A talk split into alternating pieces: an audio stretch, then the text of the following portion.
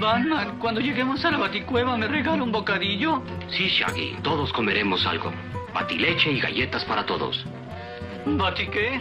No le creas, compadre. Así le dijeron a mi hermana y ahora estoy lleno de sobrinos. Ahora nadie me detendrá. Ya estás viejo, Megatron. A la grande le puse cuca. Tienen que ver mi nuevo invento. Imágenes en movimiento. Esto es eh, Lo Dibujito, un podcast sobre películas y series de animación. Yo soy el Zapo y conmigo se encuentra, como siempre, el esgrimista de la palabra. Buenas, Zapo, ¿cómo estás? Bien, bien, bien. Estaba leyendo algo sobre. ¿Cómo se llama esto? ¿Cómo reconocer una CB? En Pictoline. Oh, yo me lo crucé también. Ah, sí, viste. Eh, todos tenemos Pictoline. En este episodio vamos a hablar de la película de anime o de animación japonesa, La tumba de las luciérnagas, el drama histórico del año 1988. Y hago pausas porque mi mente siempre me, me manda a decir la tumba de las mariposas por alguna razón que desconozco. Yo lo pienso como el cementerio de las luciérnagas, que tampoco está bien. Ah, mira. Habría que consultarle a alguien que sepa mucho de semiología qué es lo que sucede, ¿no? Porque a mí me pasa eso, o un psicólogo. Bueno, ya que no lo dijiste vos, esta vez lo, lo pongo yo. El nombre en japonés es Hotaru no Haka. Sí, le voy a decir más tarde. Pero siempre empezás diciéndolo.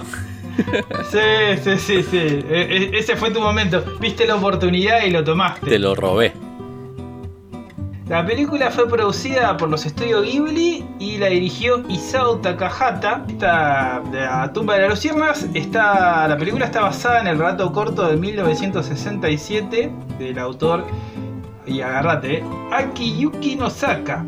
¿Qué pronunciación? Está- igual está fácil, ¿eh? Eso- eso- eso- esos, esos nombres de Takanaka Nakaka, eh, sin chulancha.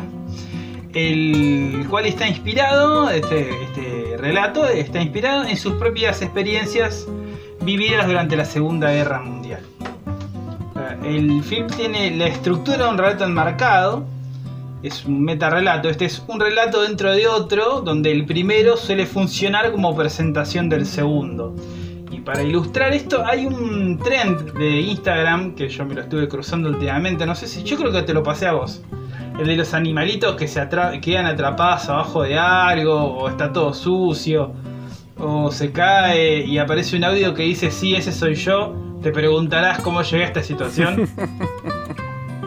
¿No lo viste? Yo te creo que te pasé uno. No lo recuerdo, pero como planteo me parece genial.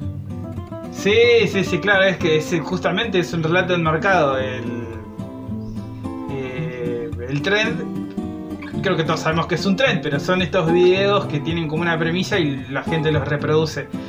Usualmente hay un perrito que, rompió algo, tiene un- una cacerola en la cabeza y le ponen este audio de Yes Me, te preguntarás cómo llegué hasta aquí.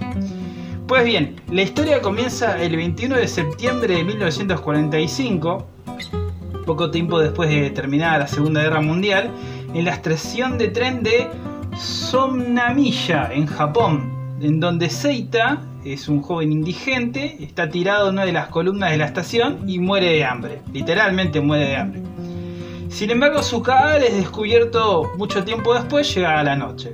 A partir de ese momento, el fantasma de Seita va a relatar lo que tuvieron que vivir junto a su hermanita Setsuko durante los infames bombardeos de Kobe ocurridos el 4 de febrero, 16 y 17 de marzo y 5 de junio de 1945. Por como viene la mano, me parece que lo que relata la película son los bombardeos del 5 de junio, los últimos. Estos ataques fueron parte de la campaña de bombardeos estratégicos realizados por los Estados Unidos en contra de objetivos militares, civiles y lugares poblados en la etapa final de la Segunda Guerra Mundial. Y hasta aquí eh, la sinopsis sin spoilers, porque no les puedo decir nada, porque el resto de la película es eh, gente pasándola mal, básicamente. Sí, con eso ya es todo el spoiler que se puede hacer, es decir, vas a ver a dos niños pasándolo para el orto. Durante durante la Segunda Guerra Mundial. Sí, bueno, y ese es el relato de estos dos nenes. Y finalmente, bueno, eh, la película, como ya medio que delata cuál fue va a ser eh, su destino final. Otra gran película. Sí, no, no muy comparable a esta. Son dos ramos bastante distintas. La película empieza durante los bombardeos y empieza a seguir a estos pies que eh, se empiezan a refugiar cada vez más. Bueno, ya alertamos que es el momento de, si les gustó la, la premisa de drama histórico, melodrama histórico o, como suele llamarse, historias de las víctimas. Estas películas que siguen a víctimas en un momento crítico o en un- durante una guerra y demás. Eh, como El pianista, eh, vayan a verla porque en ese sentido está, está muy bien hecha la película. Bueno, en fin, eh, los chicos empiezan a refugiarse cada vez más y a excluirse momento a momento de la sociedad hasta el punto álgido en que terminan siendo nadie. Terminan siendo nada y mueren de hambre e ignorados por todos. Es tan cruda la película en ese sentido. En lo que nos muestra las vivencias de estos dos chicos, en la situación terrible que tienen. Y cómo la sociedad a duras penas puede sostenerse y definitivamente no tiene lugar para preocuparse por ellos. Sí, es una visión descarnada, cruel, pero a su vez humana e inspiradora, porque apela a la nostalgia y la representación para despertar aquellos sentimientos de solidaridad. Y con esto digo, voy a, voy hago un parate con ah, estas historias basadas en hechos reales y el impacto que tiene el público y las interpretaciones que, que despliegan. Eh, hace poco yo, viendo qué podía pispear para, para este capítulo, encontré un podcast que es de esta película. Hay, hay muchos podcasts, muchos videos. En este, este caso, que ya se, ya se ha tratado mucho, es una película muy popular dentro de lo que es la animación japonesa. Y en este capitulito que encontré de podcast no, no, no voy a decir la, la cuenta ni nada porque veo, veo que lo voy a bardear al chabón, pero con onda. Eh, sí, encontré esto de que le- lo que le suele pasar al, espectador de este tipo de películas con el eslogan basado en hechos reales. Y el tipo empezaba el podcast diciendo, sí, la película te enseña que los verdaderas víctimas de la guerra es la población civil y los soldados son unos carniceros y con la yuta ni cabida. No va por ahí. Primero que las películas no enseñan nada, son representaciones y parten de un punto de vista desde un planteo de guion. Hay un enfoque ideológico detrás de cada construcción de guion. Incluso de una película de un tipo que le regalaron un perro y viven locas las aventuras. Eh, hay una posición frente al mundo y moral a la hora de, escribir algo. O sea, no. no si bien por ahí tiene intenciones de, de que uno esté de acuerdo con lo que está contando, como estas historias de la víctima, hay, hay un enfoque. Y por otro lado, loco, no es que pasó exactamente así, es una representación ficcional. De hecho, está usando un conjunto de recursos para que vos estés de- vos te, te inclines a pensar cierto es, es, una no, no sé cómo, cómo decirlo bien es una captura de la realidad desde un punto no es que pasó así Para mí, en ese sentido, la verdad es que difiere un poco. Yo sí creo que las películas nos transmiten posibles lecciones, si se quiere, y que hayan pasado los hechos o no, no lo cambia. Para mí, el tema es si lo que nos muestra es algo que podría haber pasado y que hay situaciones similares, ya cuenta como suficientemente realista. pero esa lección solo funciona como tal cuando vos estás de acuerdo con el enfoque de la película ¿De acuerdo en qué sentido? Los Comandos Azules. Es una película que se filmó durante la dictadura militar que es pro, pro policía, pro militar. Tiene lecciones esa película también, ¿eh? Pero vos lo tomás como tal si estás de acuerdo con ese punto de vista. Creo que la lección puede estar presente siempre, lo que tiene es si uno la va a tomar o no para su propia vida. Claro, eso, sí, sí, en eso estamos de acuerdo, en eso estamos. Rambo 3. Los buenos de Rambo 3 son los, son los musulmanes, los malos de Persépolis. Pero no es justamente ahí en donde, en esos contrastes donde tenemos la lección más valiosa, Bueno, tal pero, vez. pero no sé a qué te referís, porque en la propia película te dice algo distinto. O sea, ¿cuál es la lección verdadera en ese sentido? Con la que estés de acuerdo. O en realidad son dos puntos de vista y uno puede construir el propio a partir de ir sumando todos esos distintos puntos de vista y los conocimientos que tenga de hechos. Definitivamente aprender la realidad solo a partir de una película sería una Ahí estamos, ahí llegamos a, ahí llegamos a un punto común. A un punto en común. Sí, ahora estamos de acuerdo. Bueno, en fin, y me pasó, me pasó esto con esto de, de- de hecho basado en hechos reales. Y aquí eh, hay claramente un enfoque porque la tumba de las luciérnagas sí muestra algo que muchas películas no, se- niegan a mostrar, que es una imagen distinta del ejército de los aliados durante la Segunda Guerra Mundial. Creo que esto lo habíamos eh, hablado antes de grabar, que bueno, eh, Japón pertenecía al eje, al, eje que el ejército de los nazis, y mostrarte cómo los bombardeos hechos por Estados Unidos mataron a un montón de gente inocente y es, es, un, es un planteo que no se suele ver en las películas bélicas.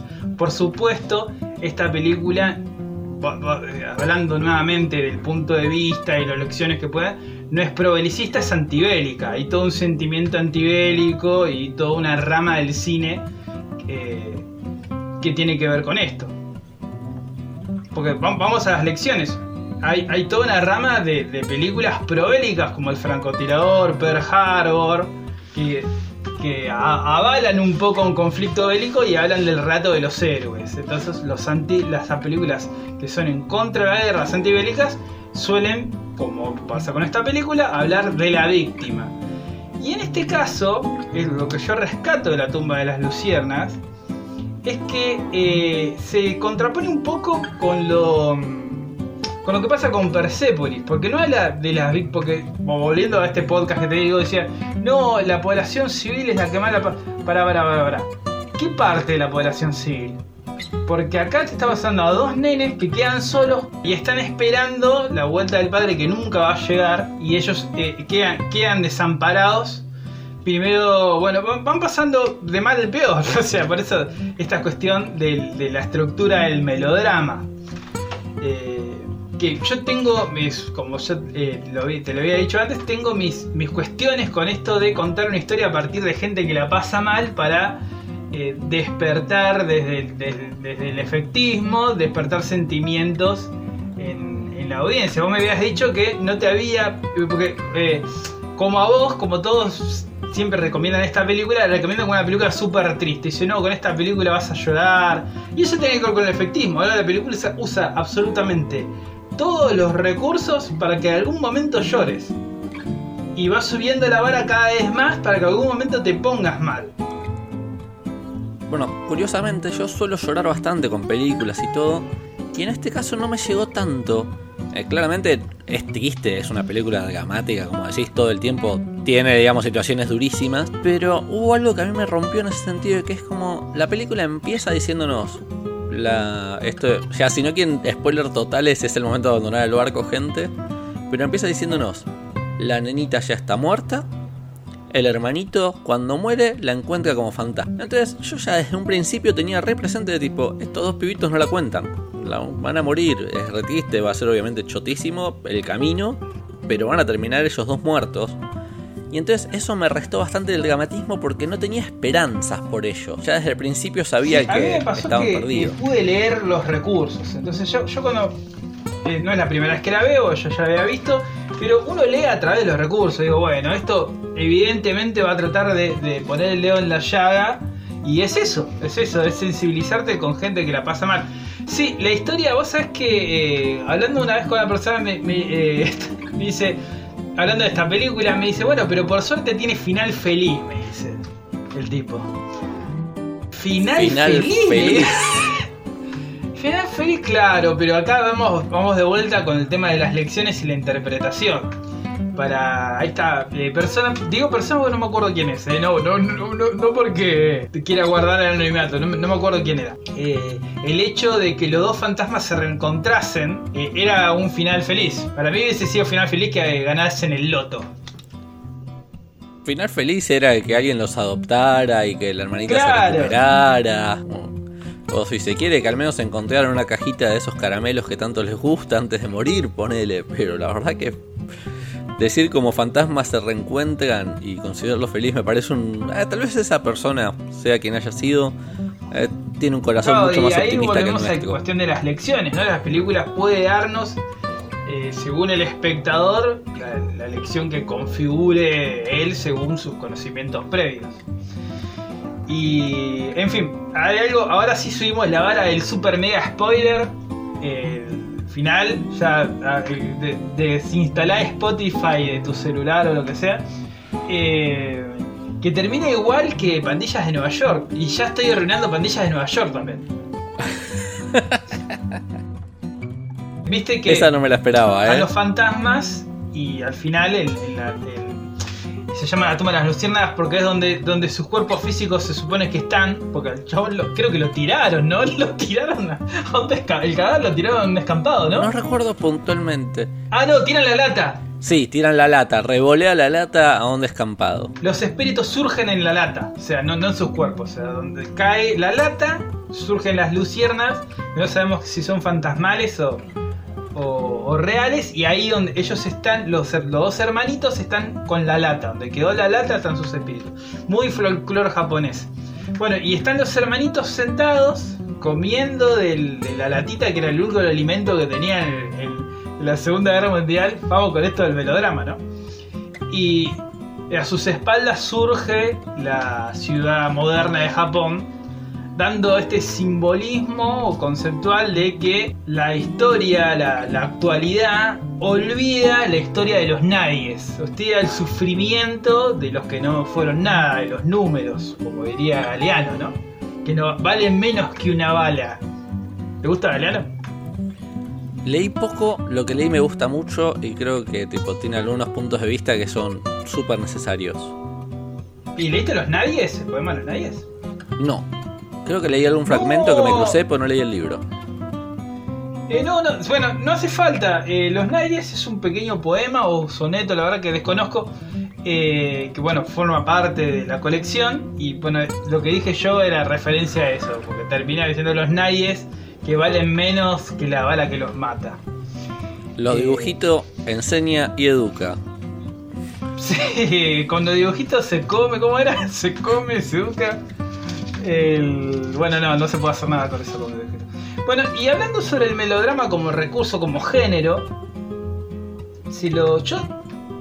Es, es polémico porque a veces el melodrama, eh, como pasa con La vida es bella y demás películas, es, es comprendido como un género en que se pueden lograr grandes obras. Pero a mí me pasa esto de que el melodrama es el drama por el drama mismo, ¿no? Es un poco que lo critican al, al gore como violencia por violencia misma y no está subordinada, no es un recurso subordinado a contar algo. ¿Y el melodrama qué es? Es una obra, acá tengamos la definición, obra teatral, literaria o cinematográfica en lo que se acentúan los aspectos patéticos y sentimentales. Y con, lo patético es, hablamos de esto, todo lo que da lástima. Hay un enfoque de patetismo en lo que quieren que sufrir estos dos nenes que tienen que vivir en la calle, tienen que vivir adentro de una cueva, el nene tiene que eh, robar eh, fruta para que la nena no se muera de hambre. Pues su problema es el hambre. Eh, y bueno, y lo patético es aquello que provoca la emoción, que impresiona de manera intensa o que conmueve. Y en, lo cotidiano se suele usar lo patético como lo ridículo, ¿no? o sea, no seas patético, no te vayas vestido con, con esa remera de boca, no sé. Pero no, en, términos literarios o artísticos, eh, son, son. Es toda aquella obra que intenta provocar sentimientos profundos o, o intensos, y en definitiva conmover al espectador o al lector. Eso tiene que ver en la pintura. ¿Cómo se llama este de, de Cronos que devora? Siempre se pone ese. O Dalí, ¿no? Es causar una de impresión. Sí, y sobre, sobre la cuestión del recurso, a mí me pasa eso, ¿no? A mí me pasa que cuando es el recurso, el recurso misma me pierde por espectador porque yo ya quiero anticipar que lo que quiere el tipo es que... o- algunos lo celebran, ¿no? Yo me acuerdo que eh, cor- eh, corriéndome del, del melodrama y hablando, por ejemplo, de... eh, el cine de terror, cuando eh, estrenaron Hostel, los directores estaban orgullosos de que la gente vomitaba en las salas, por lo asquerosa que era la película. Qué bello. ¿Qué sé yo? Es una cuestión de, de, de ¿cómo se llama? Cuando pones, no me sale la palabra, pero cuando pones un pedestal el recurso y no la historia. Igual yo no coincido del todo en esto para nada, para poner la voz de los oyentes que lo vean de forma distinta. Para mí, si Polémico bien- capítulo. Ah, está bien, nos gusta que haya polémica. Si bien el melodrama claramente busca un efecto y es parte de, yo creo que hay veces que la historia lo sostiene. Como en este caso, por ejemplo, es una historia que me atrapó mientras que estaba pasando, quería ver qué pasaba y todo. Si bien para mí falla en esto de auto-spoilearse. Pero en cierto modo nos muestra el camino de un personaje intentando lograr algo sí me parece que lo que vos definís de melodrama, hay algunas historias donde pasa directamente donde no se está intentando lograr nada, solo es cómo la vida caga a palos a alguien y la persona intenta sobrellevarlo. Es malísimo. El culebrón mexicano. Una cosa a rescatar sobre, el, como vos decís, yo también estoy de acuerdo, ¿eh? Eh, si bien acá hay, hay gente pasándola mal, hay una cuestión eh, sobre el punto de vista y algo que se quiere llevar sobre la mesa, es que incluso en un contexto, es casi uno un, una contraparte con Persepolis. Eh, ahí eh, contaba que fue, era muy honesta en su relato sobre lo, que, sobre lo que vivió, de que ella decía que pertenecía a una familia acaudalada, que había un contexto de crisis, pero ella no tenía necesidad y, lo- y los padres viajaban por el mundo. Aquí estamos hablando del último resabio de los excluidos sociales totalmente. Incluso hay una escena en la película casi al final donde lo dejan explícito cuando aparece una familia que vuelve a la casa, clase, clase media alta, y dice, ay, está todo igual. Y mientras ellos ya estaban a punto de fallecer del hambre, ¿te acordás de esa escena? Sí, durísimo. Claro, claro, bueno, en ese sentido creo que la película es, eh, eh, es muy buena, porque en, ese sentido de que, bueno, te cuento todo esto que la pasa mal, pero pongo hincapié de que el- si bien todos son, todo el país es víctima de la guerra, de los bombardeos y demás, los excluidos la pasan mal siempre. La pasan mal siempre. Y es algo que sucede ahora, porque vos podés tener. Por eso te digo de eh, guarda la mano, ¿no? Hay una cuestión del efectismo de la película que intenta que vos te entristezcas, porque vos por ahí, vos te, te conmovés con la tumba de Luciérnagas y te cruzás con un nene en el tren que está mendigando y lo sacás cagando. Pero con la tumba de la Luciérnagas lloraste. Esa, ese golpe de realidad que acabas de darle a la audiencia me parece loable, sapo. Es porque la película está hecha para que llores. El nenito es la realidad. O sea, ahí no hay musiquita, estudio Ghibli, no hay nada. Entonces no te conmoves. Eh, pero bueno, la película intenta hablar de los excluidos totales de la sociedad y en el marco de la guerra. Además habla de lo que le pasó a un tipo de verdad. El que escribió el cuento no se murió. Eh, parece que vivió para escribirlo. Pero bueno, acá subimos, subimos la vara. Es una muy linda película, parece que no. Pero tengo mis cosas, ¿no? Yo creo que eh, con la historia, porque si bien todo, es una película muy galardonada y todo el valor que tiene lo tiene por elementos cinematográficos que a mí me escapan, porque tiene un, valor eh, por la inmensa belleza plástica de la animación, los encuadres y demás, y los escenarios, a mí se me escapan. O sea, sería injusto decir, eh, yo creo que es una mala película porque hay un montón de elementos en que no, no tengo una... un- eh, no puedo, no tengo los elementos críticos para, para llevar un argumento considerable. Sí, en ese sentido, por lo que podemos llegar a destacar es que el dibujo es bello como nos tiene acostumbrado el estudio. Prácticamente no hay película del estudio que no tenga belleza en el tipo de dibujo y de animación que lleva a cabo. Y también a mí la- los aspectos más técnicos me escapan, así que mucho más que eso no puedo decir.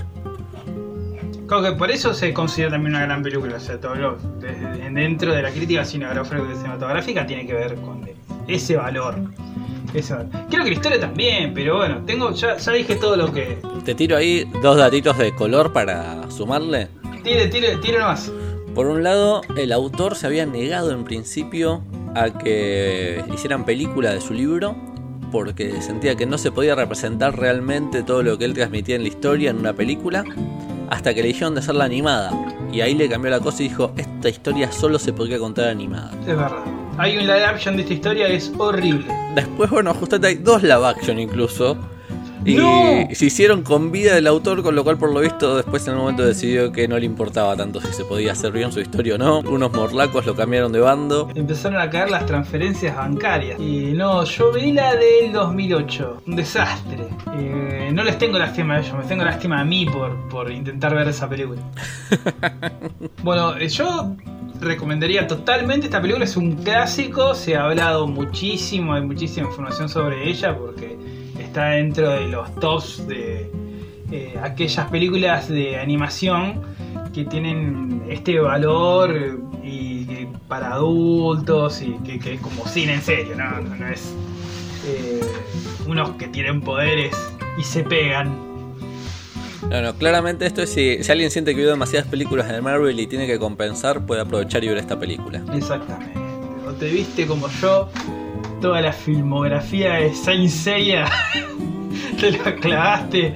Eh, Mírate esto que, porque si no te van a quedar secuelas. Ahí vas a terminar como el protagonista de Gritos en el pasillo, ¿eh? Oh, sí, sí, sí. Igual vos sabés que eh, de verdad vi toda la filmografía de Saint Seiya. Por eso digo que vas a terminar así. Me dejó un montón de interrogantes. Después los compartiremos. Si, si tenés ganas de, de- de que esa charla exista. Muy bien, eh, po- podemos hacer en algún momento un programa especial, así un bonus track en el cual solo estamos comentando pelotudeces respecto a haber visto películas malas. Todo lo que no entendí de la, de la filmografía de Sensei. Bueno, y esto fue el capítulo dedicado a la tumba de las luciérnagas, un clásico de la ficción antibélica. Eh, gracias por escuchar hasta aquí. Les recordamos que estamos en Instagram, lo de dibujito guion bajo guion bajo podcast. Y también recuerden que está el desafío de conectar 10 películas, 10 programas Ah. de lo dibujito y que el ganador, le ganadore, se lleva un libro. Con este está difícil, ¿eh? Está difícil. Ah, nos gusta que haya desafío. Está difícil, está difícil. Bueno, y esto ha sido todo. Nos reencontramos en el próximo episodio de Lo Dibujito.